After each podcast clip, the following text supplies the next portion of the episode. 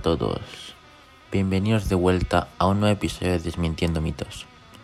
En la antigüedad, nuestros mayores tenían diferentes creencias que seguían al pie de la letra.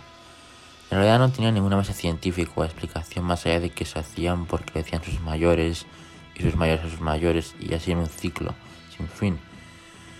Pero sin embargo, pues ellos lo hacían de todos modos porque se les enseñó así, pues al final lo repetían y se repetían sus descendientes.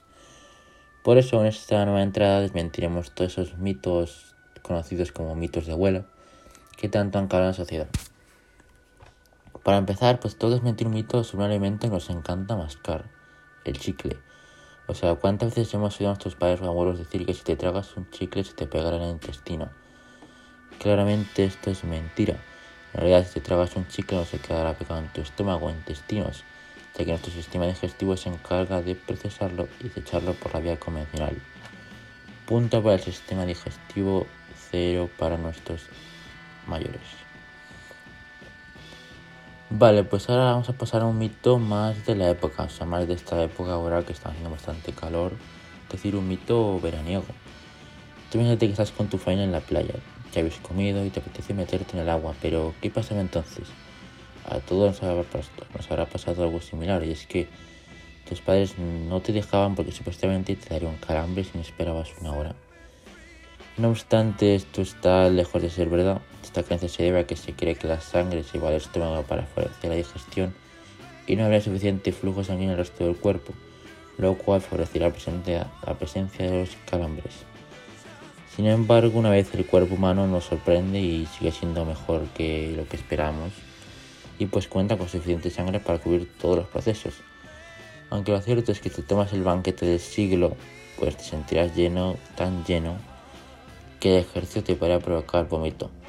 Pero ¿quién se quiere dedicar a la ciudad de playa de esa manera? seamos sinceros. Que nos conocemos. Por último, eh, que hacer con un mito de abuela bastante popular, y es que salir con el pelo mojado hace que te enfermes de gripe. Una vez más, os cuento que esto no es verdad. Tener el pelo mojado no va a hacer que pilles un virus, si no funcionan las enfermedades.